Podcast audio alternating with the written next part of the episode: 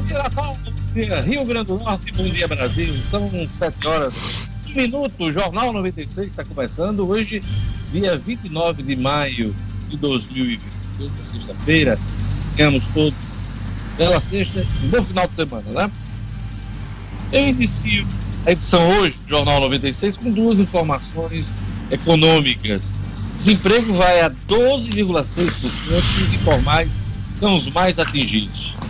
Ah, a outra informação que eu queria já chamar o Luciano Freire para a gente comentar é que a Câmara dos Deputados aprovou redução de jornada e salário. Bom dia, Luciano.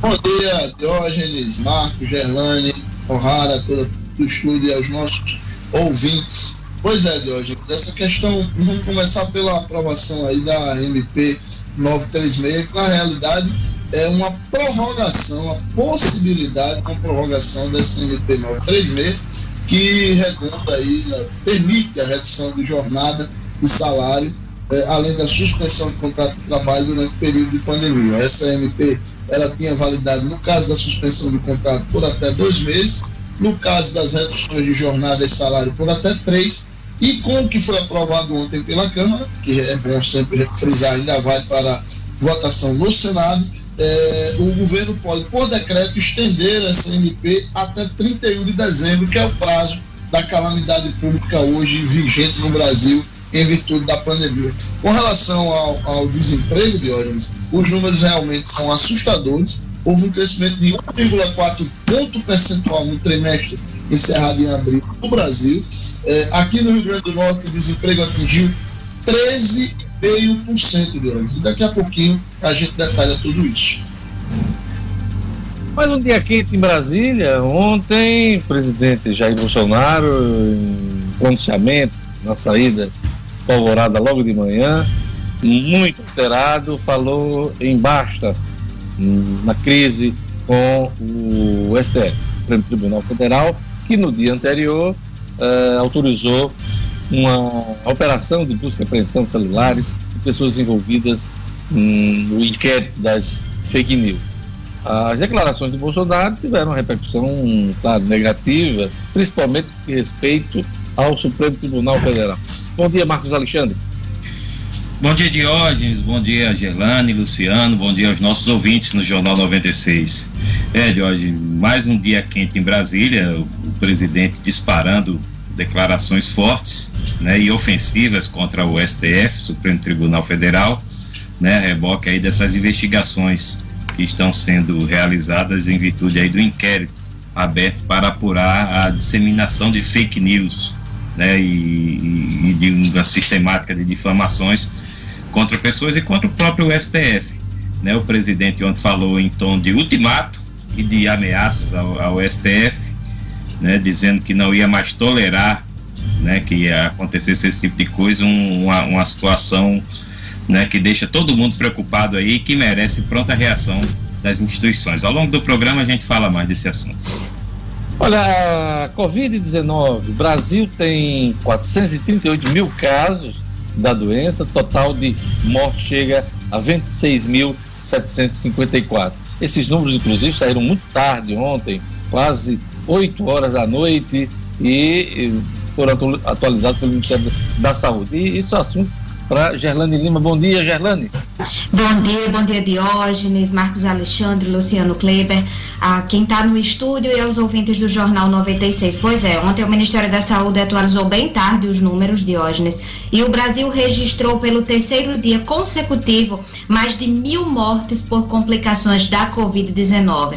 Nas últimas 24 horas, de quarta para quinta-feira, 1.156 mortes foram registradas no país e as vítimas já chegam, como você falou, a 26.754, segundo o levantamento que foi divulgado ontem pelo Ministério da Saúde.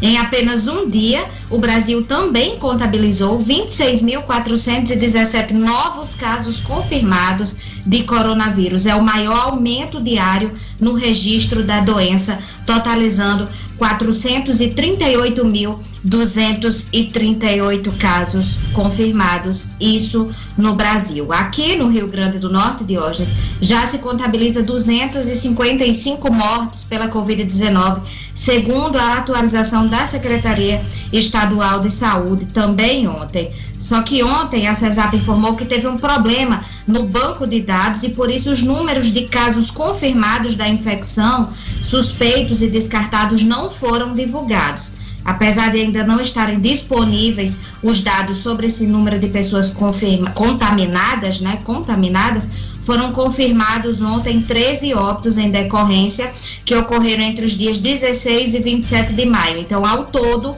o estado teve 255 óbitos confirmados e possui uma fila de 89 pessoas aguardando leitos, de acordo com os dados da CESAP, que deve atualizar esses números hoje no decorrer do dia. A gente tem falado aqui de mortes de policiais e profissionais da segurança, Diógenes. O quadro de policiais aqui do Rio Grande do Norte, entre militares, civis e penais, aponta 92 infectados pelo novo coronavírus. Já o Corpo de Bombeiros do Estado registrou sete casos. Então, ao todo, 99 servidores da segurança pública foram contaminados. Esses são os dados aqui no Rio Grande do Norte.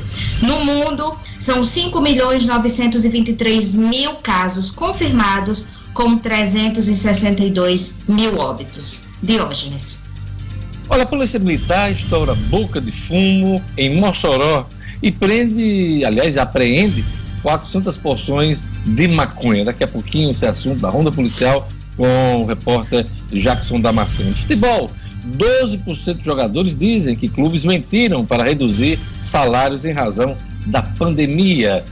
Bom dia, Edmo Sinadino. Bom dia, Diógenes. Bom dia, ouvintes do Jornal 96. Essa pesquisa foi feita pela FENAPAF, Federação Nacional dos Atletas de Futebol, Diógenes, ah, com a Consult Esporte. Chegou a esse número.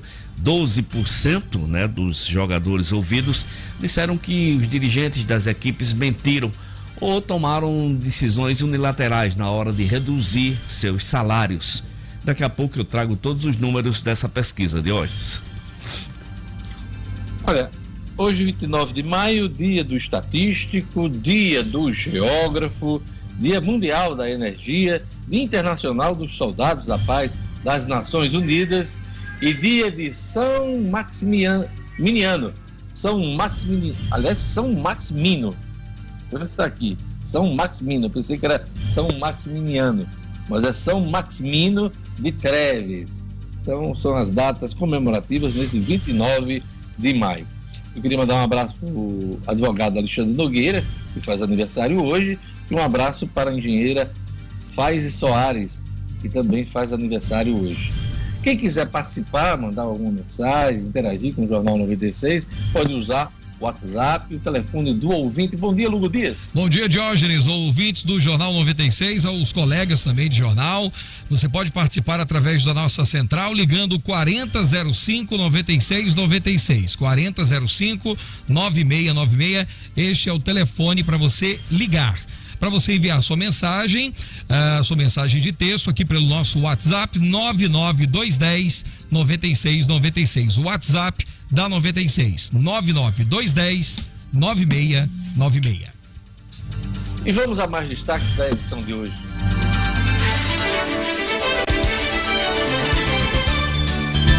Câmara aprova medida provisória que permite redução de jornada e salário durante a pandemia.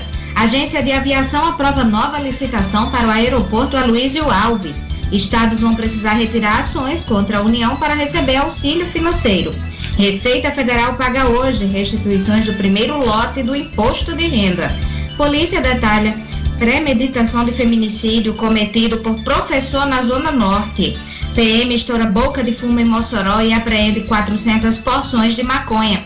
E no futebol, 12% dos jogadores dizem que clubes mentiram para reduzir salários em razão da pandemia. 7 horas e 10 minutos. Vamos aos jornais que circulam nesta sexta-feira. Aqui em Natal, agora RN diz aqui na manchete principal: Prefeitura ignora recomendação e diz que não vai adotar lockdown em Natal. Apesar do Conselho Municipal de Saúde recomendar a aplicação do sistema de bloqueio mais rígido, a Prefeitura de Natal avalia ser suficiente seguir com o atual modelo de isolamento imposto por decretos estaduais para frear o impacto da Covid-19. Interessante aqui essa decisão do prefeito Álvaro Dias, Luciano, é que o Comitê do Nordeste, que acompanha o coronavírus, recomendou seis capitais, aliás, seis cidades do Nordeste para fechamento, lockdown, o confinamento mais rigoroso, né? Natal e Mossoró estavam nessa, nessa lista ao lado de Salvador, ao lado de outras cidades é, aqui do Nordeste. É, prego batido e ponta virada no que diz respeito à Prefeitura de Natal, Luciano. É, Diógenes, essa questão do Comitê do Nordeste foi na semana passada, né? Isso, Isso semana... foi, a gente destacou aqui no, no nosso programa. É, essa decisão de ontem diz respeito àquela, àquela sugestão do Comitê Municipal de Saúde. Tá? Que foi... Aqui é o Conselho, Conselho Municipal, né? É, o Conselho Municipal que, que recomendou ontem, mais, mais uma vez, né? Inclusive confirmando a decisão que tem tomado na semana passada, o prefeito Álvaro Dias disse que não vê necessidade no atual momento de lockdown em Natal. É, e acredito eu que essa recomendação do Conselho Municipal foi muito também em função dos dados levantados pelo Comitê é, do Coronavírus, que auxilia os estados nessa avaliação. Não, não acho que pode não. Ser que, agora, agora vale, vale registrar.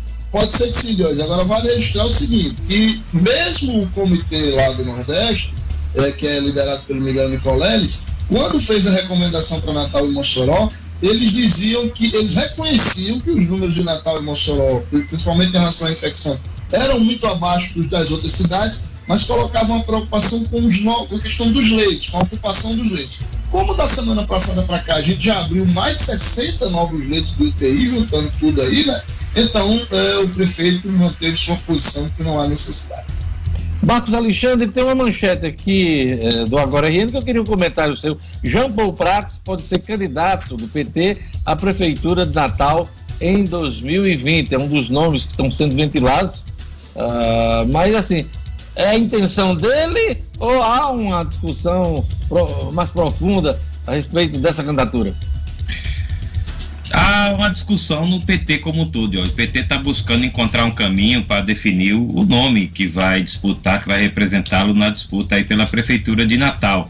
Né? Dentro do partido há uma preferência pela deputada federal Natália Bonavides. Que, Mas ela entanto, não quer, né? Ela, Exato, ela, ela não... já disse, reiterou várias vezes, inclusive ao Jornal 96, certa vez, Exatamente. não é candidata, né?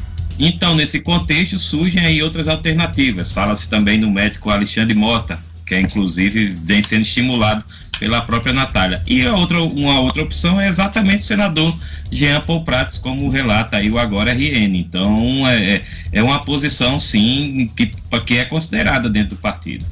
Eu tenho informações que o Alexandre Mota já montou estrutura, equipe, para se posicionar dentro do partido, primeiramente, e depois numa eventual campanha do PT à Prefeitura de Natal. O Alexandre Mota já está ah, já está se preparando já. Ele passou dos sinais, né? Uma coisa é você ah, sinalizar que pode ser pré-candidato, que pode disputar. Outra coisa é você já montar uma estrutura em função dessa dessa disputa. Ele já vem, já vem fazendo trabalho aí nas redes sociais também, Diógenes, um trabalho de marketing. Então, é, é, é ele está disposto, está disposto a, a, ser o nome do PT. Mas Jean Paul Prats aparece também como alternativa. E tem um recall, né? O Alexandre Mota tem um recall de ter sido candidato a senador na eleição passada, né? Sim. Não deixa de ter aí uma, uma, uma penetração aí nessa, nessa militância do PT, né? É, destaque também aqui no Agora RN, a Assembleia aprova aumento de 12,4% para os professores.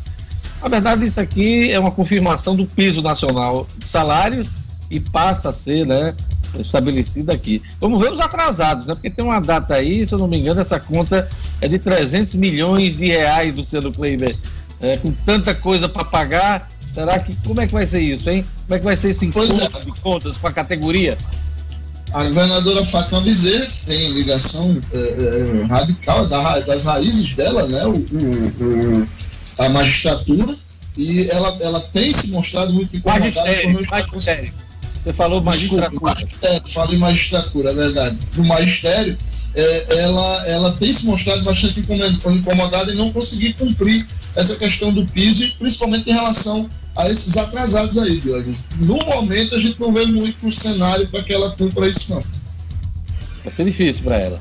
Olha, a Tribuna do Norte diz aqui na sua manchete principal: 411 agentes de segurança do RN estão afastados por suspeita de Covid. A pandemia do novo coronavírus atingiu o efetivo das Forças de Segurança Pública do Rio Grande do Norte, somados policiais civis, os militares, bombeiros e agentes penitenciários, que agora são policiais penais, com casos suspeitos ou confirmados para Covid. O número uh, de afastados do serviço público desde o início uh, dessa crise já chega aí a 411 profissionais servidores do Estado.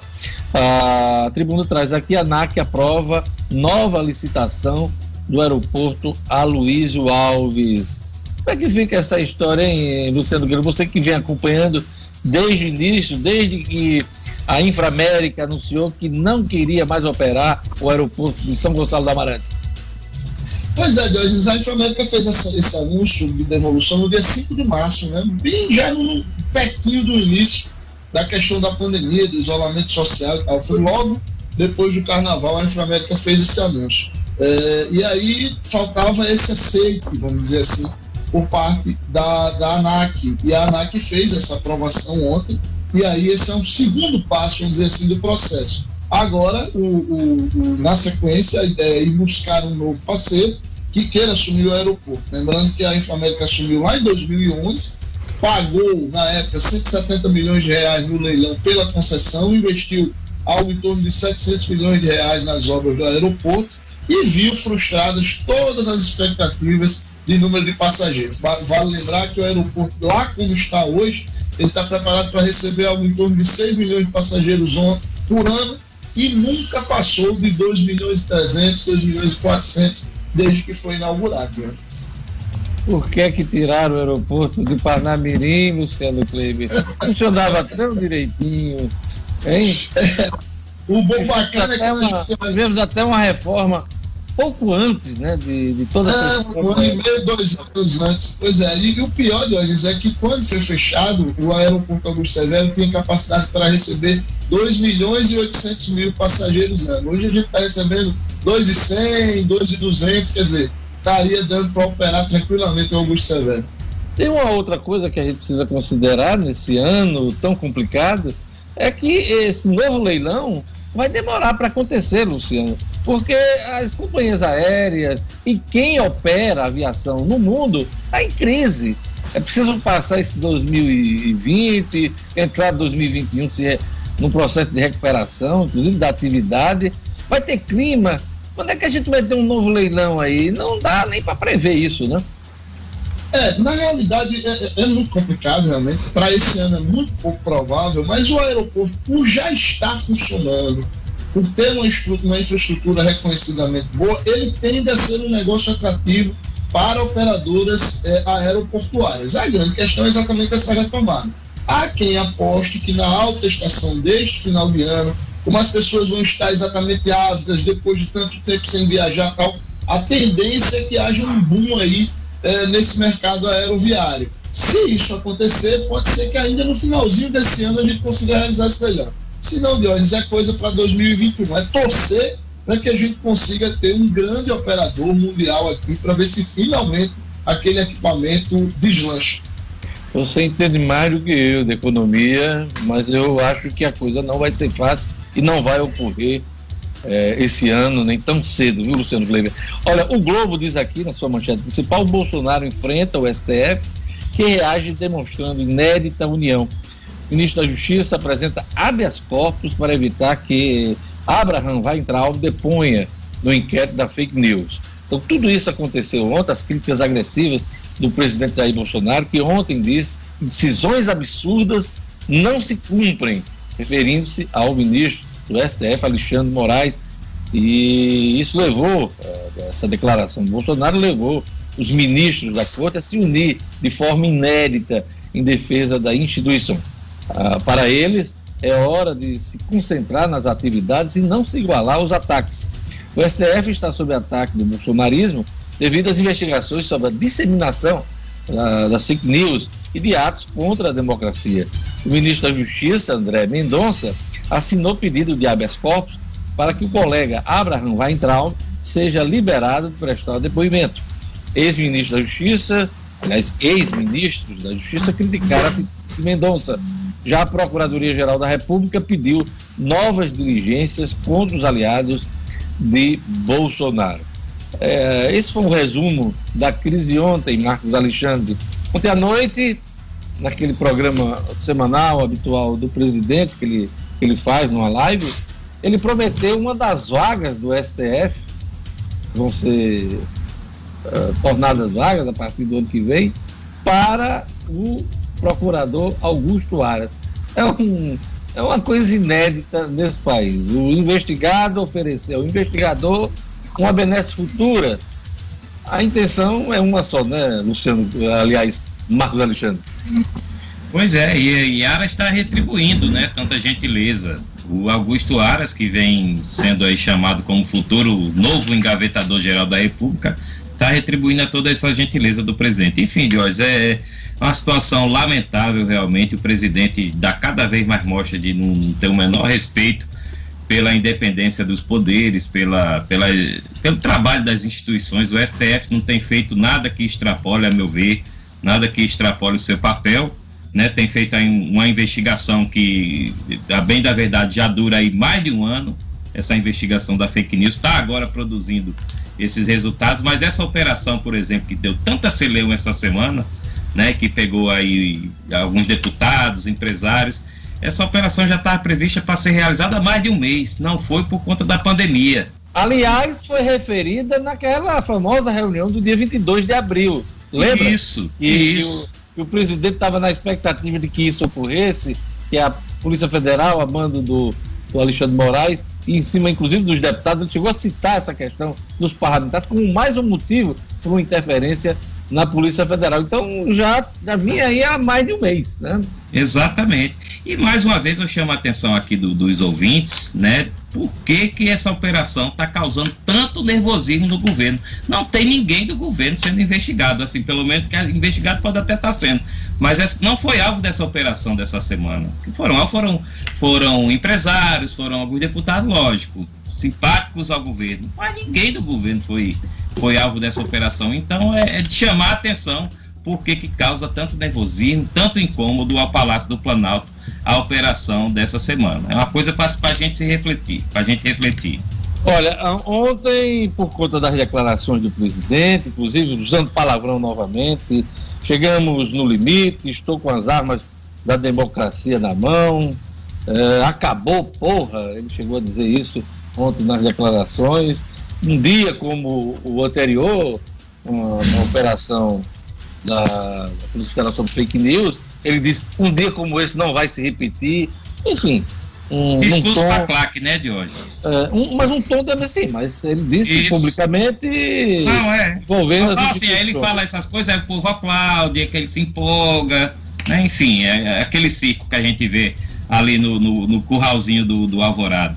Olha, Mourão e Heleno negam intervenção militar e ruptura. Os generais da reserva do Exército, o vice-presidente Hamilton Mourão e o ministro do Gabinete de Segurança Institucional, Augusto Heleno, disseram ontem que não há risco de golpe de Estado após Bolsonaro e seu filho Eduardo subirem o tom dos ataques é, à decisão do ministro Alexandre Moraes.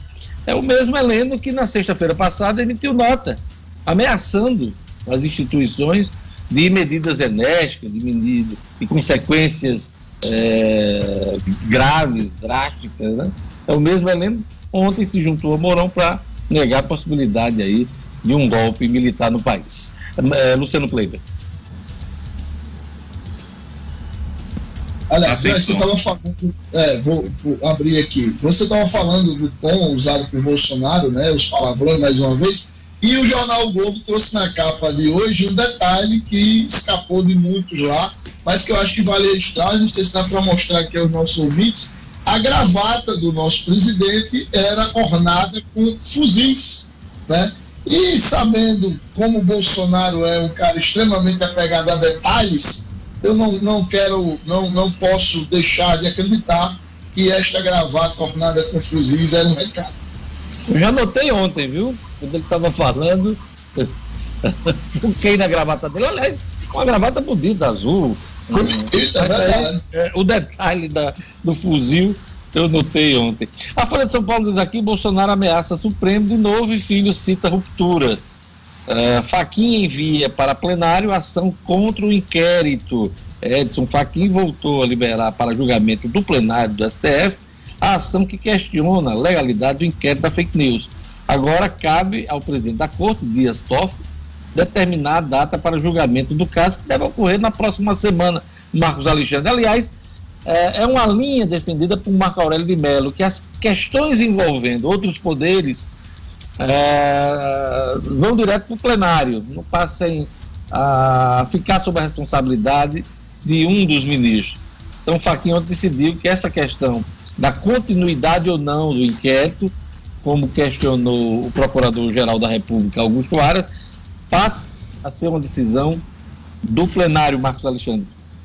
É, e eu acredito que seja uma postura mais correta, uma decisão mais correta, porque dá mais força, não fica não fica coisa muito, digamos assim, personalizada, embora, embora no, no, no regimento do STF, na legislação, isso seja previsto, né, decisões monocráticas são normais na justiça, mas nesse caso aí, por conta dos ânimos da, da temperatura elevada, é, é, é importante que seja julgada pelo STF, que dá até mais força à decisão e, e dar um mais respaldo também institucional, né, para que o STF tenha mais força e, e possa aí fazer valer suas decisões. Pois é, mas mesmo sendo a decisão colegiada daqui para frente, se for essa a tendência, vai ser questionada, vai ser enfrentada do mesmo jeito, viu?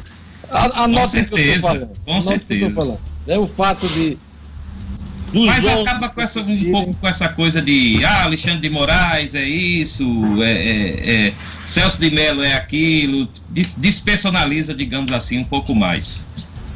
É, a Folha traz aqui, Bolsonaro fala em aras para eventual vaga no Supremo. Só que ele falou numa terceira vaga, viu, o Marcos Alexandre? Porque o que está previsto no ano que vem é o seguinte: final do ano, agora, novembro, teremos a saída de Celso de Mello, se aposenta, completa 75 anos e vai no que chamam de expulsória, né? E tem essa vaga. Aí a outra vaga vai ser no meio do ano, ali para julho, a saída de Marco Aurélio. Então são as duas vagas. A oferta da vaga para o Aras, o Bolsonaro foi de uma terceira vaga. E nessa live de ontem ele chegou a ver, torço para que nenhum dos ministros desapareça. Tem lá a declaração lá é, que, é, ele fala essa é, menção, a uma terceira vaga que pode surgir no Supremo Tribunal Federal. Que é. cuida, Aras. Se cuida, Aras, não. Aras pode ser o beneficiado. Quem acredita na palavra de Bolsonaro, como Sérgio Moro, de hoje, precisa se cuidar. Ainda mais com a terceira vaga. É, foi, ele, ele, não, ele não garantiu as duas vagas, porque uma parece que vai ser o Mendonça, esse que é o ministro da Justiça hoje. Isso. E a outra, talvez o Ives Gandra, aquele que hoje, inclusive, está no Tribunal Superior do Trabalho. E a terceira é vaga. É o filho, né, Jorge? Inclusive, né, o Ives Gandra, Gandra filho, né? É o filho, que é o, é o, o, o ministro do TST, Tribunal sim, Superior sim, sim. extremamente religioso, tal, conservador, tem no perfil defendido aí por Bolsonaro. Então vamos acompanhar toda essa movimentação em Brasília. Essa foi a Folha, vamos ver aqui o Estadão. O Estadão diz: Bolsonaro ameaça desobedecer ao Supremo Tribunal, Mourão e Heleno rechaçam golpe. São, são as manchetes desta sexta-feira. Vamos à previsão do tempo hoje no Rio Grande do Norte. Informações da Clima Tempo. Previsão do tempo.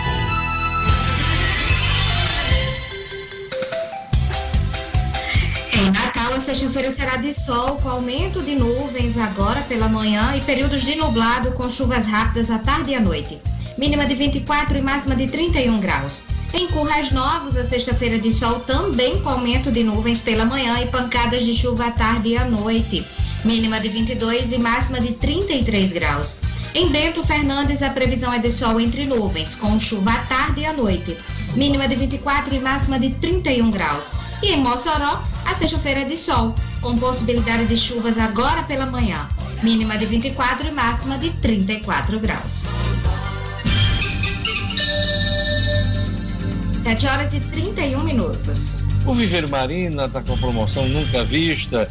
Todas as plantas com até 50% de desconto. Eu disse metade do preço, hein?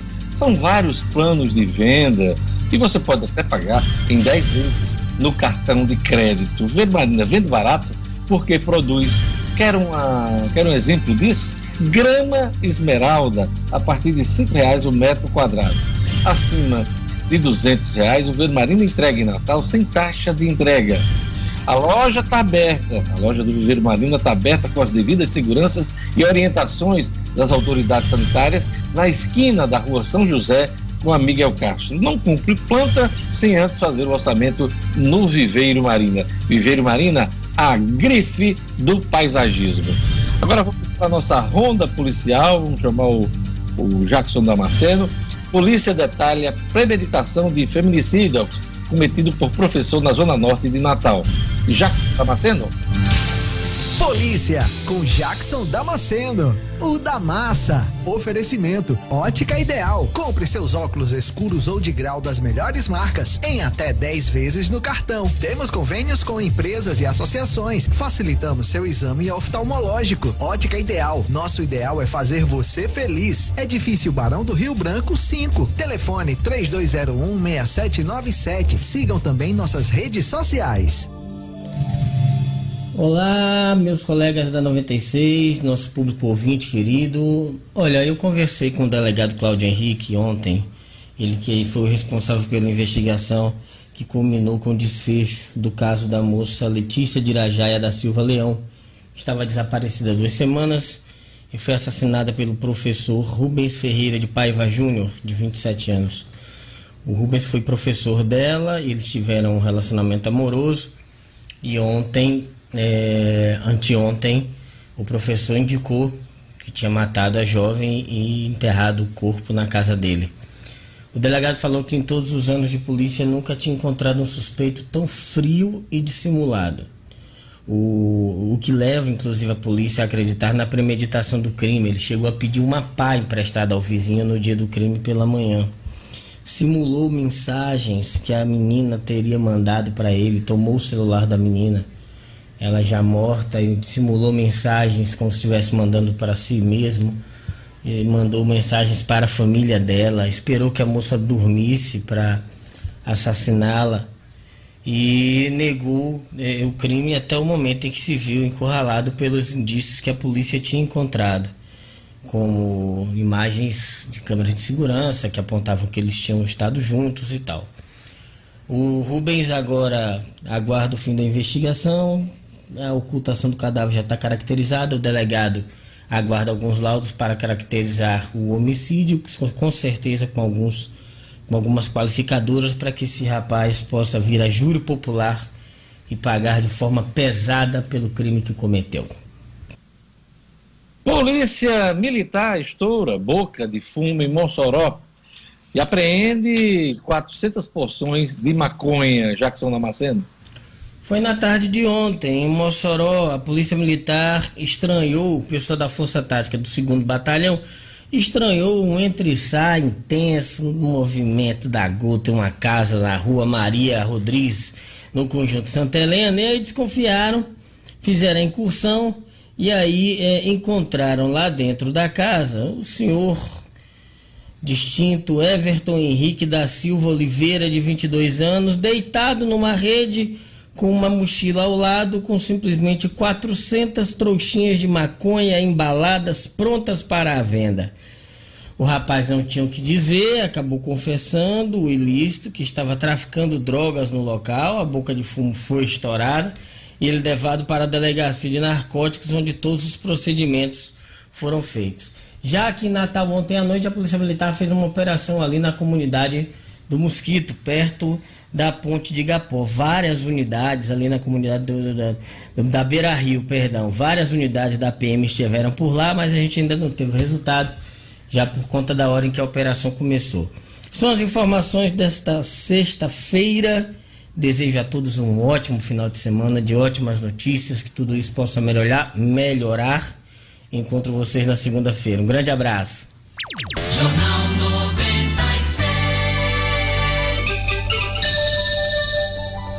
7 horas e 36 minutos. Olha, a taxa de desemprego no Brasil cresce 1,4 ponto percentual no trimestre até abril.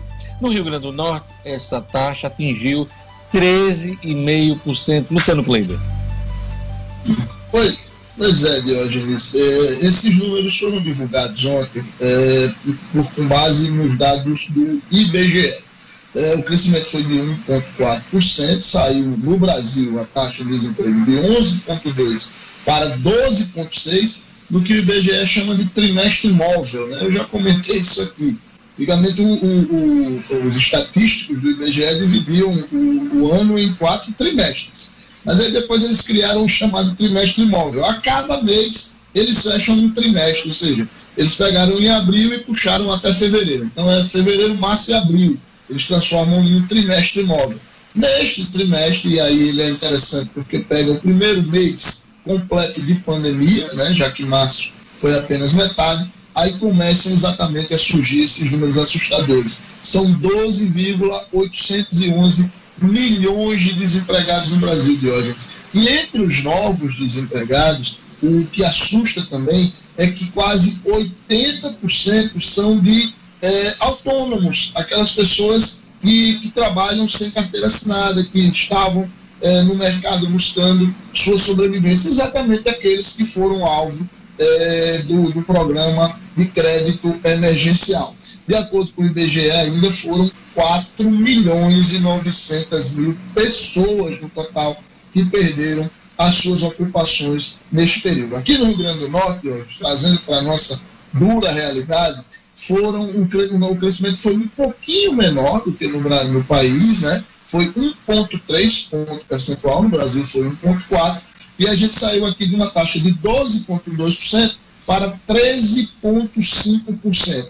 Foram 16 mil norte-rio-grandenses que perderam sua ocupação. Desses 16 mil, algo em torno aí de 9 mil, 9 mil e pouco eram autônomos, eram pessoas do mercado informal de trabalho. Luciano Kleiber, é, aquele recado para que a gente valorize a compra local. Pois é, mais do que nunca a gente tem que valorizar. As empresas são da nossa E é por isso que quando o assunto é a minha saúde, eu procuro sempre a Unifar. Ela está presente onde a gente mais precisa. São mais de 650 lojas espalhadas nos estados do Rio Grande do Norte, Paraíba e Pernambuco, sempre com aquele atendimento personalizado, todo mundo de máscara, todo mundo respeitando todas as regras eh, de segurança sanitária.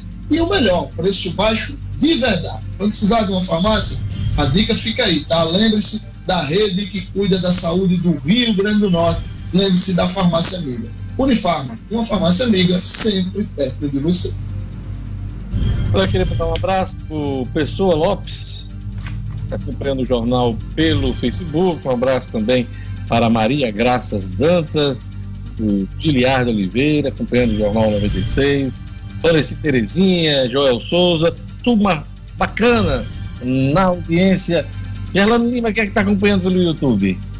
Diógenes, queria registrar aqui um abraço especial para essa turma. É o Miguel Eduardo e o Paulo Roberto que é do projeto Amor Solidário. Eles estão arrecadando alimentos, arrecadando água. É uma instituição, um projeto, na verdade, um projeto que tem credibilidade, porque essa doação ela é feita diretamente à empresa que, que vende a cesta básica, então a doação vai diretamente para essa empresa que leva a cesta básica para os necessitados. Então, nesse momento de pandemia em que tanta gente está passando fome, está passando aí necessidade, mandar um abraço especial para essa turma. Então, quem quiser mais detalhes e fazer a doação, manda uma mensagem no 98872 3206. Essa turma boa que acompanha o Jornal 96 também, Diógenes. Lugo Dias, pelo WhatsApp, quem está acompanhando e interagindo com o Jornal 96. Interagindo aqui com o Jornal 96, Diógenes, a Edilene do Jardim Progresso, a Marilu, lá do Serrambi. Também aqui um abraço especial para Gilvan de Morro Branco, a Maria Eunice, que não perde o café da manhã dela, é junto com o Jornal 96. Maria Eunice no Nova Natal. E a Leoneide, que está acompanhando a gente também em Nova Parnamirim, Diógenes. A gente vai para um rápido intervalo. Daqui a pouquinho a gente volta com mais informações. Vamos ter o esporte, vamos ter mais economia, vamos ter política e o Estúdio Cidadão com Rara Oliveira. Daqui a pouquinho, Jornal 96.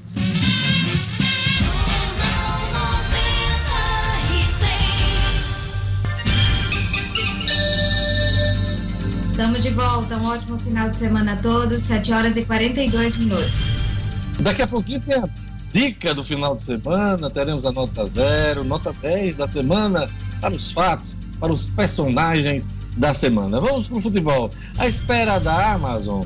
Flamengo encerra contrato master com a BS2. Os detalhes com Edmo Cinedino. Esportes com Edmo Cinedino. Pois é, Diógenes, a partir, a partir de, da volta do futebol, o Flamengo não, não terá mais na sua camisa patrocínio master da BS2. Esse contrato que encerraria no dia 30 de junho foi encerrado ontem, é, quinta-feira. É, o Flamengo deve a, a, a, intenção do encerramento partir do PS2, BS2, não haver renovação. É, o Flamengo deve receber aí algo em torno de 2 milhões por multa rescisória. Mas o Flamengo está satisfeito porque mira um contrato master com a Amazon, a transnacional de tecnologia é, americana, de hoje, que pode render ao clube aí, talvez por ano, algo em torno de 40 milhões de reais. Então, uma troca bem favorável. E tem mais, o fato da Covid-19, o fato dessa pandemia que, é, que nos aflige, é, não atrapalhará o acerto do Flamengo com a Amazon, segundo os próprios executivos da empresa de hoje. O Flamengo hoje é, ainda tem contratos o Flamengo é, é, é, quase como é quase como se fosse um, um, macacão da Fórmula 1, né? O uniforme do Flamengo, porque tem de hoje tem a MRV, tem a Petrolífera Total, tem a Sportsbets.io e tem a Ortopride, ainda são é, patrocínios menores, né? Ao, na, nos ombros, nas laterais, atrás, no calção, no meião, até no meião tem patrocínio. O Flamengo ainda arrecada aí muito, muito dinheiro e certamente com esse patrocínio, com esse acerto com a Amazon, vai é, mais uma vez ser no Brasil campeão de patrocinadores. Vamos esperar para que esse acerto aconteça, porque o Flamengo precisa continuar sendo a força que foi em 2019, e a gente fica na torcida para isso, Diógenes. Tem espaço na cueca e na calcinha, né? O... Só tem porque não aparece, né, Diógenes?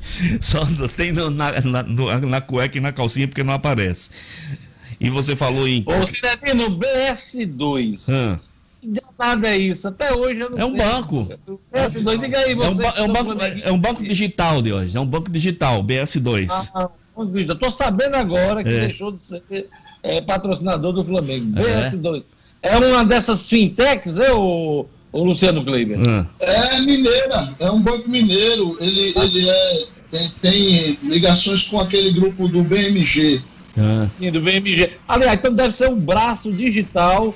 Uhum. O braço digital do BMG. Da BMG. Exato. É a fintech, exatamente. que são as empresas é, financeiras de tecnologia do, da BMG, no caso, né, Luciano Kleber? É, e essa disputa aí grande pelo espaço do Flamengo é justificada, né? O maior time do mundo, o maior time do Brasil, um dos maiores do mundo, o maior vencedor de 2019. Natural, né? Vê se tem gente brigando para anunciar na camisa do Vasco. no Vasco, Vasco teve a, no Vasco teve a desistência de Yaya Touré, né? Que eu ia comentar ontem, mas ontem eu, eu adoeci. Já foi devidamente comentado ontem. Já foi.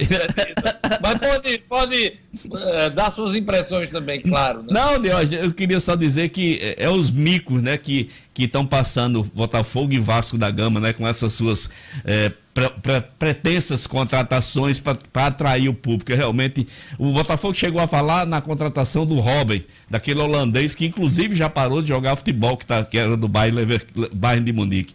Realmente esses Não, clubes. Você, você acredita que eu vi o Robin jogar lá no Canadá? Ah, Ele, ele faz parte de um time Ah. de Washington, nos Estados Unidos. sim. E aí teve um jogo que a Liga Canadense ela, ela faz é, é, com a Liga Americana. né? Americana. Uhum. Então há jogos também no Canadá de times americanos. E eu assisti, eu vi o Rob jogar lá contra o time da terceira divisão lá do, Pois é. de Vancouver, rapaz, Ah. do futebol canadense. Agora, uma organização, Cidadino, digna dos grandes clubes europeus na cidade lá de, de Vancouver, e, e com patrocinador, com carro da foto dentro do campo, uma festa lá. Eu fiquei Pode impressionado com o time da terceira divisão do futebol da Liga, né? Estados Unidos, Canadá, Uhum. com aquela estrutura que eu Fantástico. acompanhei lá. Tanto um jogador aí de Copa do Mundo em campo. Fantástico, realmente. Fantástico. Fantástico. Covid-19, 12% dos jogadores dizem que clubes mentiram para reduzir salários. Olha só, Deus, essa é uma pesquisa que foi feita pela FENAPAF, ela contratou com a Consulta Esporte Executivo, Esporte Executivo, e ah, os números são os seguintes, Deus, 12% dos jogadores, dos tre- 734 jogadores ouvidos por telefone, 12% disseram que os dirigentes simplesmente mentiram e reduziram seus salários. É, 14% é, relataram que não foram consultados, que não houve o diálogo e tiveram seus salários reduzidos sem diálogo. Um maior número, no entanto, 62%, dizem, afirmam que houve diálogo e transparência por parte dos clubes. E uns 10% e uns 12% restantes de hoje dizem que seguem discutindo, quer dizer, ainda não chegaram a um acordo sobre redução salarial. E a minha explicação é o seguinte: desses 12% são os clubes mais pobres do Brasil, né? Em que os dirigentes realmente tomam suas decisões, porque os jogadores estão em situação desesperadora. Eu posso até citar casos de Natal, mas não vou citar, né? E uh, os 62%, claro, os clubes como Flamengo, Santos, eh, Atlético Mineiro, onde existe uma discussão, onde existe uma cobrança, onde existe uma, vamos dizer assim, um acompanhamento maior da grande imprensa, por isso a preocupação com o diálogo, Diógenes. É isso aí. Eu estava lembrando aqui que eu falei sobre o time canadense de futebol, que eu acompanhei lá o jogo. O nome do time, Cidadina, É. é Whitecaps, bonés brancos, né? Hum. E o interessante lá é que a liga ela só funciona numa parte do ano, Sim. na, no período é, do, do do verão. verão. Verão. E aí a outra parte do ano é dedicada aos, aos esportes de inverno, Inverno. o hockey, por exemplo. É, então, se você vai lá no começo do ano, você acompanha o futebol. Futebol. E no final do ano você acompanha os campeonatos de hóquei lá em- no. Canadá. Fantástico. Olha, Cruzeiro quita parte da dívida com o clube ucraniano e se livra de perder mais seis pontos. Exato, Diógenes. O Cruzeiro já perdeu seis pontos, já vai entrar a disputa da Série B do Campeonato Brasileiro, quando o Campeonato Brasileiro começar, com seis pontos a menos. O Cruzeiro hoje é o lanterninha da Série B. Então, por conta de, um, de, um, de uma dívida com o clube dos Emirados Árabes, o Al-Wada, é, que o, o Cruzeiro contratou o Denilson e não pagou. Então a FIFA puniu o Cruzeiro com esses seis pontos. O time mineiro corria o risco de perder mais seis pontos se não quitasse até hoje mas quitou ontem, é, uma dívida com o Zoria, Zoria da Ucrânia, da contratação do atacante William Bigode em 2014. A dívida é de 11 milhões, mas até, on, até hoje o Cruzeiro poderia depositar 3 milhões e meio. O fez ontem, por isso está livre, pelo menos por enquanto. Mas o restante da dívida ainda persiste. Cruzeiro que atravessa uma crise profunda, tem um novo presidente para assumir e ele que inclusive ontem, além da dívida, também quitou a folha salarial dos atletas profissionais e dos funcionários. E vamos esperar que o Cruzeiro possa melhorar. Beleza, Ed, Ok. fica por aí que daqui a pouquinho tem a nota, a nota 10, a nota 0 e Certo. também temos a dica do final de semana. Daqui a Ok. pouquinho eu te chamo. Ok. Olha, é, estados vão precisar retirar ações contra a União para receber auxílio financeiro. Marcos Alexandre.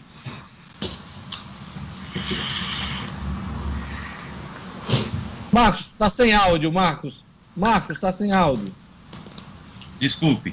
Essa é Beleza, uma eu vou fazer a chamada de novo. Calma. Vamos embora. Ok. Estados vão precisar retirar ações contra a União para receber auxílio financeiro. Marcos Alexandre. Essa é, uma das, essa é uma das condições, de hoje para que os estados recebam o famoso socorro financeiro, que foi sancionado ontem pelo presidente Jair Bolsonaro. É, é, eu acredito que tenha sido uma referência àquelas ações que pelo menos 17 estados, inclusive aqui o Rio Grande do Norte, né, esses 17, 17 estados entraram no início do ano para suspender o pagamento da dívida assim que essa crise da, da Covid-19 começou a pronunciar aqui no país. Então, é, o Rio Grande do Norte entrou, muitos conseguiram aí no STF, o próprio Rio Grande do Norte. Né? Então, essas ações, inclusive, acredito que perderam até o objeto, né? porque é, esse pacote de socorro financeiro também já preveu o, a suspensão das dívidas. Né? As ações, a grosso modo, é, pediam que essas dívidas fossem é, paralisadas, interrompidas por seis meses, e isso já está previsto no pacote até o final do ano. Então, é, se for isso aí, ok, eu acho que já está já tá resolvido, é os estados comunicarem ao governo federal que estão suspendendo as ações.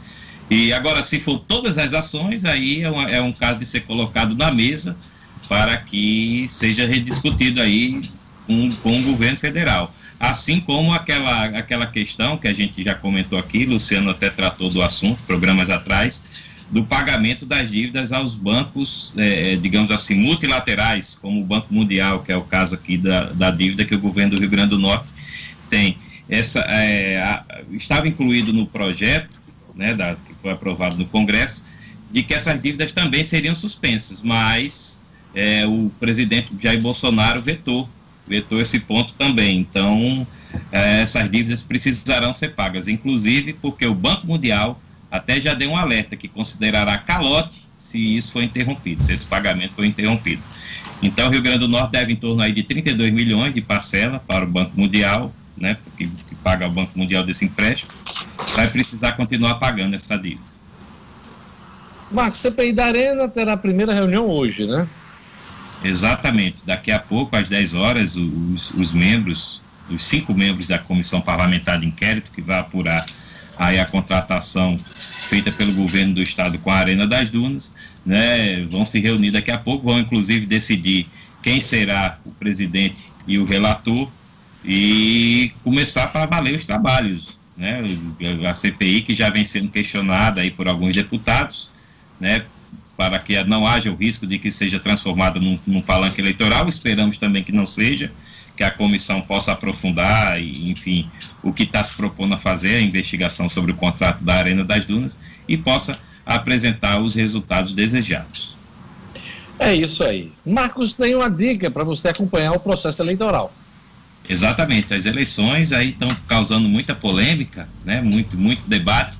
E para quem quer ficar por dentro do que há de mais atual em matéria de regras eleitorais, a pedida é o livro O Processo e o Direito Eleitoral, do advogado e escritor Kennedy Diógenes. A obra, que já está se tornando a referência, trata de maneira simples e completa os principais temas do direito eleitoral, da construção histórica até suas normas mais atuais, definidas pela mais recente mini reforma política.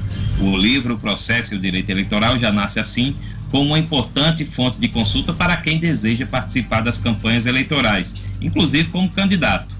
O livro O Processo e o Direito Eleitoral de Kennedy Diógenes está à venda pela internet no site www.oeleitor.com.br www.oeleitor.com.br É isso aí, Marcos Alexandre. Agora vamos aqui para o hospital de campanha do Parnamirim será entregue na segunda-feira, Gerlando. Isso mesmo, Diógenes. O hospital que foi anunciado no dia 13 de abril, essa estrutura de saúde que foi anunciada no dia 13 de abril, está prevista para abrir na próxima segunda-feira, dia 1 vai contar com 44 leitos de internação. Foi montada no Centro Especializado de Reabilitação, que fica no bairro Vida Nova, para dar apoio aos pacientes de Covid-19 com sintomas leves e moderados, segundo a Prefeitura. Desses 44 leitos disponibilizados, habilitados dois leitos de estabilização, são exclusivos para pacientes graves, e a função é justamente manter o paciente estável até que ele possa ser transferido com segurança para a unidade de terapia intensiva. A Secretaria Municipal de Saúde de Parnamirim disse que esse espaço é diferenciado dos demais, porque conta com respiradores e também outros equipamentos avançados. Inicialmente, Diógenes, a entrega do hospital estava agendado para hoje sexta-feira, dia 29, mas foi adiado em três dias, porque alguns contratos de profissionais estão sendo finalizados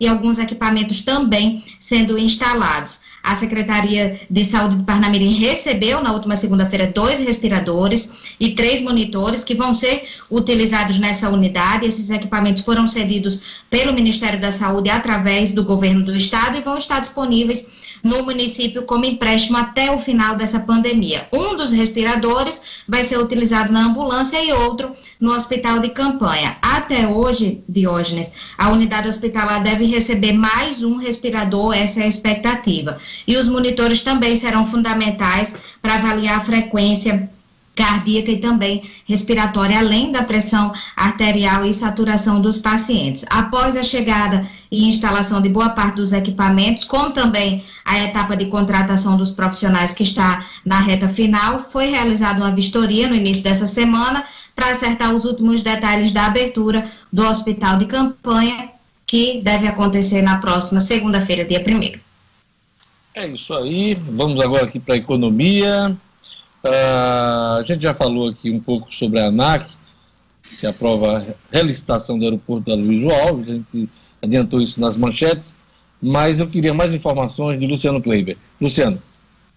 Pois é, Deus, essa aprovação da ANAC foi anunciada ontem, é a aprovação do processo de relicitação do nosso aeroporto. É o segundo passo para que a Inframérica né, efetivamente saia do terminal. Lembrando que foi no dia 5 de março e o Grupo Inframérica anunciou eh, essa devolução por dizer que vem tendo eh, sucessivos prejuízos com o equipamento.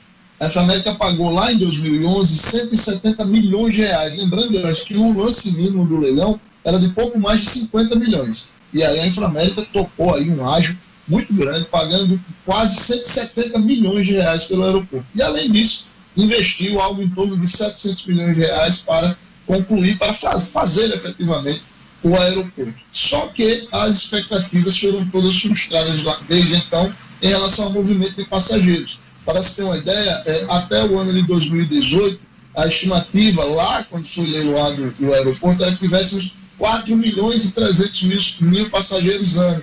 A gente nunca passou de 2 milhões e 300 mil. Só para o ouvinte entender, dado esse segundo passo da ANAC, agora nós temos é, a parte de preparação do leilão, mas como a gente já disse aqui, você ressaltou muito bem, as perspectivas de que isso aconteça ainda este ano são muito remotas. Se tiver que acontecer, será lá no finalzinho do ano, para que o novo grupo viesse a assumir no início de 2021.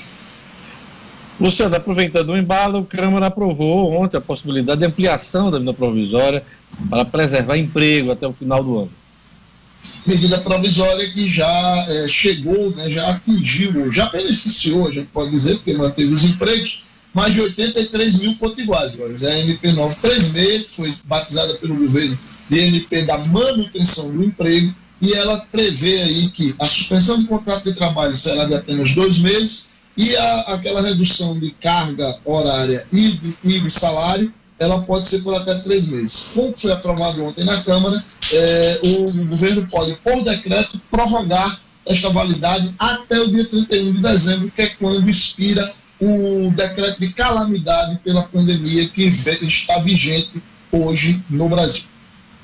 É isso aí. Vamos chamar agora a O'Hara Oliveira. O'Hara que vai trazer para a gente no Estúdio Cidadão. Justiça Federal determina que a Caixa Econômica adote medidas para evitar aglomerações no entorno de agências no Rio Grande do Norte. Inclusive, amanhã teremos a abertura das agências, né, o pagamento emergencial. O'Hara Oliveira? Estúdio Cidadão, com O'Hara Oliveira. Bom dia, equipe. Bom dia a todo mundo que está acompanhando agora o Jornal 96. Olha só, a Justiça Federal do Rio Grande do Norte determinou que a Caixa Econômica deve adotar medidas para evitar as aglomerações de pessoas no entorno das agências em todo o estado. Não é novidade para ninguém que várias unidades do banco têm registrado filas e aglomerações para o pagamento do auxílio emergencial agora durante esse período de pandemia. A decisão tem caráter liminar isto é, é uma decisão provisória e decorreu de uma ação civil pública de iniciativa conjunta do Ministério Público Federal com o Ministério Público Estadual, a Defensoria Pública do Estado, o Ministério Público do Trabalho e também a Defensoria Pública da União. A decisão judicial determina que a Caixa deve demarcar toda a extensão das filas como forma de garantir a distância mínima de um metro e meio entre as pessoas. Isso deve ser feito com o apoio da Polícia Militar, sob pena de multa diária caso haja descumprimento. Segundo a Justiça, o banco também deve realizar a triagem dos clientes para que permaneçam nas filas apenas os que necessitam de atendimento presencial indispensável.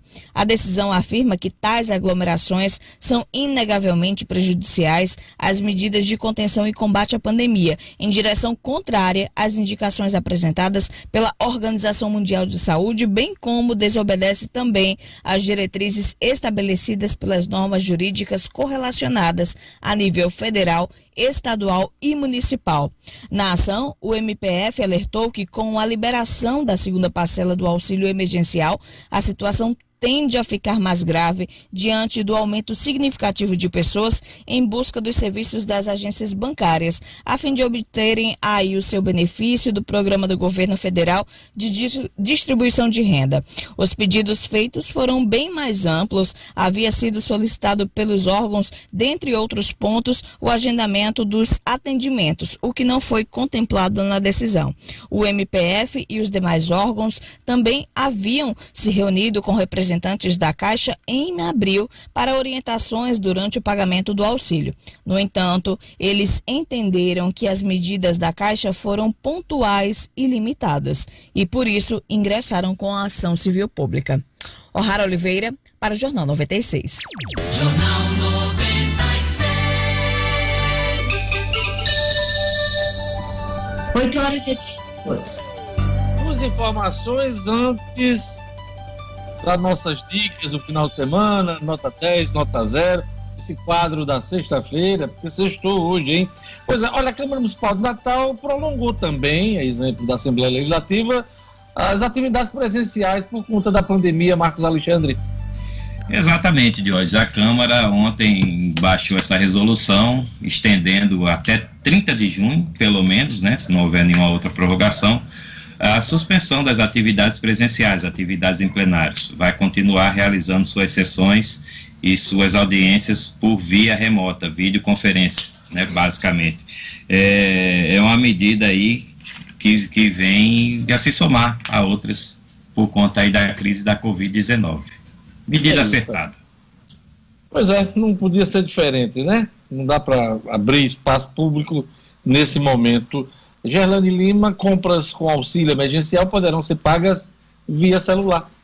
Pois é, a partir de hoje, viu? A partir de hoje, os beneficiários do auxílio emergencial poderão pagar as compras em mais de 3 milhões de estabelecimentos de todo o país por meio do celular, Diógenes. A Caixa Econômica Federal está liberando a última atualização do aplicativo Caixa Tem, que permite esse pagamento por meio do QR Code. E aí, essa ferramenta que foi desenvolvida em poucos dias, 10 dias aproximadamente, está disponível. A novidade está disponível nos estabelecimentos com maquininhas da bandeira Elo. O banco informou que maquininhas de outras bandeiras poderão também aderir a essa novidade. E a grande vantagem da ferramenta, Diógenes, é evitar aquelas filas, evitar que as pessoas precisem fazer saques, enfim, evitar aglomerações, o que tem aumentado o número da Covid-19 em todo o mundo. Então, beneficiários, a partir de hoje, podem fazer o pagamento via celular. É isso aí. Todo mundo na tela que nós vamos agora para ah, o nosso quadro de dicas da semana, também a nota 10, a nota 0 da semana para os fatos e personagens. Tem pouco mais de 10 minutos para fazer isso. Então vamos começar com Gerlane Lima. Vamos lá, Gerlane, sua dica do final de semana. Ah, minha dica do final de semana vai para uma série da, do Netflix, Diógenes. É uma série antiga, na verdade, mas foi lançada uma nova temporada, bem bacana. Eu comecei a assistir, já tô com vontade de maratonar aí. É a Falda, Diógenes, uma série que acompanha uma unidade secreta israelense que opera nos territórios palestinos. A terceira temporada, que estreou recentemente, dá um passo além, coloca pessoas que não têm nada a ver Calma, com a situação. Spoiler, Não. Eu também. Eu Tá nem perto. maratonei essa semana, já terminei a primeira temporada. Muito boa, né? Vê com spoiler, não. Não, tenha calma, muito você vai bom. continuar maratonando. Muito boa, então vale a pena. É um caminho sem volta aí para quem se envolve. Então fica aí, Falda, Netflix, disponível, Diógenes. Muito bacana. Também recomendo palmas para a dica de Gelane Lima. Para Edson Netinho no estúdio, Edson, sua dica. Minha dica de hoje é de livro essa semana. Eu vou de novo do português José Saramago. Eu trago a dica do Homem Duplicado, a história de um professor de história que vê é, um sósia num filme em que ele estava assistindo e a partir daí se desenrola uma perseguição, uma loucura total. O Homem Duplicado do escritor português já falecido José Saramago, Prêmio Nobel de Literatura. É minha dica desse final de semana. Para a dica de Edson Ladino. Saramago é bom. Já li vários livros do, do Saramago. Acho que até esse duplicado eu já, vi, eu já li também. É, vamos lá, Marcos Alexandre. Minha dica, a boa para o final de semana, Diógenes, é um documentário local, Passo da Pátria, Porto de Destinos, produzido aí pelos jornalistas Paulo Dumaresque, Paulo Jorge Dumaresque, e pelo repórter fotográfico Alex Regis. Documentário muito bacana, já assisti, né? Fala sobre a história e o cotidiano do Passo da Pátria, indo um pouco além daquela imagem né, que costuma aparecer aí nas, nas notícias policiais, fala um pouco das pessoas que moram lá. Documentário muito bacana, foi disponibilizado esta semana no YouTube, está tá acessível a todos. Então, Passo da Pátria, Porto de Destinos é a boa, é a minha boa para o final de semana. Muito bem. Onde é que a gente encontra esse? No YouTube, no YouTube, No. YouTube, né? Bem Bacana. acessível a todo mundo. O YouTube tem muita coisa legal. A gente tá nessa pandemia. Eu, pelo menos, estou encontrando muita coisa bacana no YouTube. Vamos lá para Luciano Kleber, a dica do final de semana. A boa, qual é a boa, Luciano Kleber? Diógenes, eu chego e tomei um susto quando Edmo começou a falar de um livro de José Saramago, porque a minha dica também é um livro desse grande escri- escritor, só que não é o mesmo, é o livro Caim.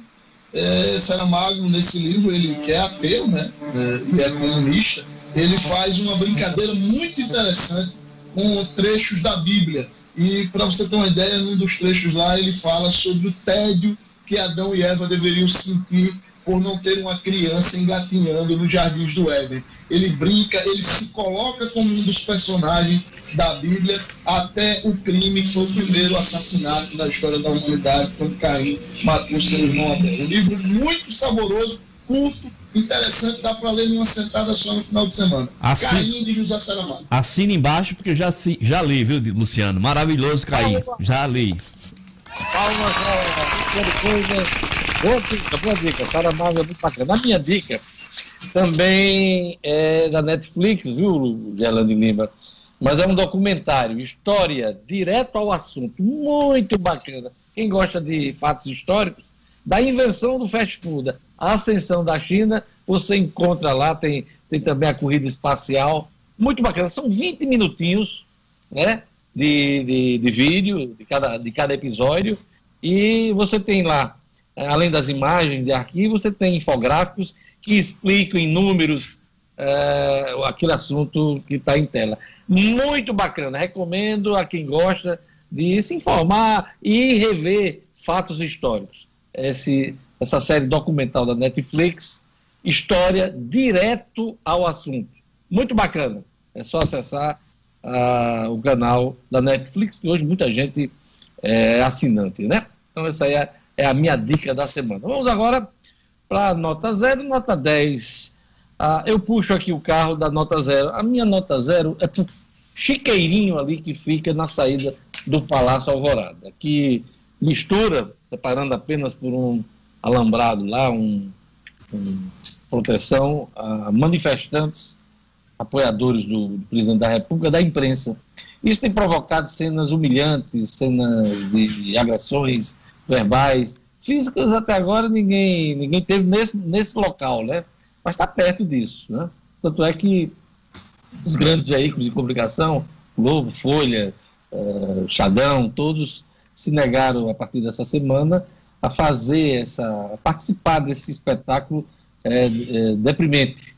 E então eu dou nota zero para esse espaço que foi criado na saída do Alvorada. O chiqueirinho né, dos apoiadores da imprensa na saída do Palácio da Alvorada. Nota zero. Marcos Alexandre. Minha nota zero hoje vai para o Senor Abravanel, Silvio Santos, o homem do baú, né, que tem um histórico aí de bajulação total a presidente da República desde a ditadura, né, que ele usa, usa o seu canal para bajular os presidentes e está fazendo isso agora de forma um pouco mais acentuada, voltou a fazer isso um pouco, de uma forma de pouco mais acentuada com o presidente Jair Bolsonaro, a ponto de, sem maiores explicações nem para os seus telespectadores, ter tirado o SBT Brasil do ar no último sábado. Né, no sem dia maiores 23, é sábado passado. Sábado passado, sem, sem maiores explicações aos profissionais que trabalham, sem respeito pelos profissionais e sem respeito também pelos telespectadores. Nota zero, Silvio Santos. Pois é, eu fui, eu fui, eu fui funcionário de Silvio Santos lá em Brasília, né? Graças a Deus, nenhum episódio como esse aconteceu comigo no período que eu fiz parte da equipe de jornalismo do SBT em Brasília. Mas foi, realmente foi um, um episódio lamentável. Silvio Santos que sempre deixou claro uma coisa: ele nunca vai contra nenhum presidente da República, seja da direita, seja de esquerda, seja do PT, seja da. Ele, ele considera o presidente da República, seja quem for, viu? Seja quem for, o patrão dele, pelo fato dele ter uma concessão pública de TV. Ele deu várias declarações. Só não precisa exagerar no puxa-saquismo, né, Zé? É, na cabeça dele, ele, ele, ele é isso. É puxa-saquismo. É, o, o empregado, o, não, o empregado tem que obedecer o patrão. Hum, Se o patrão quer é. daquele jeito, então. Tá bom, mas ah, um zerão bem grande para ele. Pois é, muda de emissora. Vai trabalhar no outro canto. Já Aqui... mudei faz tempo. Vamos lá. Luciano Clay, vamos deixar a Gerlande por último. Gerlande. Minha, aliás, minha, Luciano... minha nota zero de hoje vai para dois sexagenários que construíram, pelo menos até um ano, um ano e meio atrás, é, carreiras belíssimas no empresariado, mas que hoje são, no meu entendimento, vergonhas para o Brasil. Senhores Luciano Hang e Edgar Corona. Luciano Hang, da rede de lojas Avan, e o Edgar Corona, da rede de academias Smart Fit. Ambos estão sendo acusados com fortíssimos indícios de financiarem essa cadeia maldita e perversa de fake news no Brasil. Eles que juntos empregam mais de 25 mil pessoas, são, são homens muito ricos que poderiam estar dando exemplos belíssimos para o Brasil nesse momento, fizeram essa palhaçada. Vamos lá, eu vou deixar Gerando por último, não, até por uma questão da nossa única representante aqui, vou deixar Edmo por último. Vamos lá, a sua nota zero, Gerlane Lima. Minha nota zero hoje é local, Diógenes. Vai para a precariedade registrada pelos servidores da saúde que atuam aí no combate ao coronavírus lá no Hospital João Machado. Eles que denunciaram a precariedade na unidade, na sala de repouso e também disse que toda a estrutura do hospital está realmente muito danificada. A Secretaria Estadual de Saúde disse que é uma reforma que dura desde o ano passado, tem uma previsão para ser entregue a próxima semana, mas por enquanto realmente está numa situação muito precária. Nota zero zero. Diógenes. Vamos ver agora a nota zero de Edmo Sinedino. Zero, Edmo Sinedino. Zero, redondo, grandão, Diógenes para o general da reserva Augusto Heleno, ministro-chefe do Gabinete da Segurança Institucional, pelas suas demonstrações continuadas, né, de antidemocrata carimbado. Minha nota zero é para ele.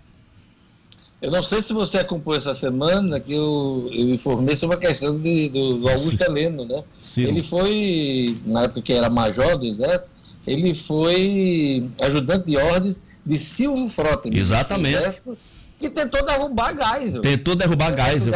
É, exatamente. Ele era presidente da República, o Geisel, uhum. e o Silvio Frota queria ser o sucessor dele, não ia ser, Isso. e articulou-se com o Congresso Nacional não só para ser o sucessor de Geisel, mas derrubar Geisel. Exatamente. Geisel, muito mais firme antes, chamou ele na sala dele e demitiu é, é, ele, apesar das juras de amor e de lealdade da época. Então, a história era é longa. ajudante de ordens de Silvio Frota. O general Heleno, hoje o general Heleno, na época apenas major do Exército Cinedino. Vem de longe. História do, Vem do Jornal 96. Vem de Rapidinho, nosso tempo já está acabando, vamos para a nota, a nota 10 e eu começo com o Edmo Cinedino. Sua nota 10, Edmo. Minha nota 10 de hoje vem do exemplo do futebol que foi dado pelos paulistas. Os clubes paulistas e a Federação Paulista de Futebol deram um exemplo de cuidado, com, de preocupação com os torcedores, com o ser humano, na- em não atropelar as ordens dos médicos. Nota 10 para a Federação Paulista e os clubes de futebol daquele, daquele estado, Diógenes. Palma! Nota 10 a gente aplaude. Nota 10 a gente aplaude. Fernando Lima, sua nota 10. Minha nota 10 de hoje vai para o grupo Magazine Luiza, que lançou uma campanha aí contra a violência doméstica nas redes sociais, lá no aplicativo de compras e fizeram várias postagens nas redes sociais. Então, tá estimulando a denunciar a violência contra a mulher, a violência doméstica. Lá no, no aplicativo de compras tem um botão de órgãos para denunciar. Então, é só fingir que vai comprar e apertar esse botão que a denúncia está feita. Muito bacana. A, a Magazine Luiza que tem uma personagem que é feminina, a Magalu, né? Magalu, exatamente. Quem entra no, nesses, nesses, é, nesse site né, da, da- do Magazine Luiza se depara com a personagem Magalu. Magalu, que é uma moça de cabelinho curto e tal, né? Isso. E parabéns, então palmas.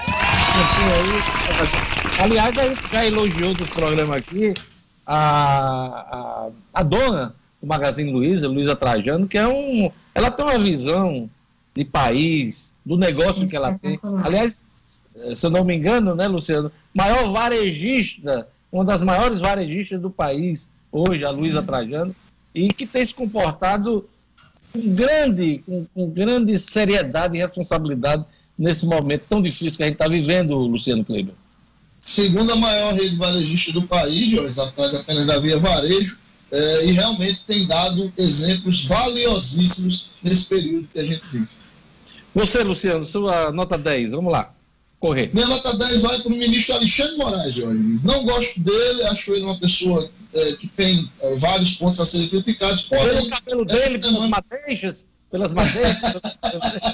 mas essa semana, para mim, ele mereceu a nota 10 por ter se colocado como uma espécie de barreira, infelizmente, quase uma das últimas barreiras eh, democráticas, sim, eh, a toda a loucura que o governo Bolsonaro vem promovendo. Sabe que 10 vai para quem Moraes. apoia Bolsonaro, ele é um traidor, ele é um camarada que está né, abusando do poder que tem, enfim. né, A gente está acompanhando toda essa semana aí. Nota 10 para o Alexandre Moraes, né? Palmas para o Alexandre Moraes! Deixar o Max por último, só para ele encerrar. Né?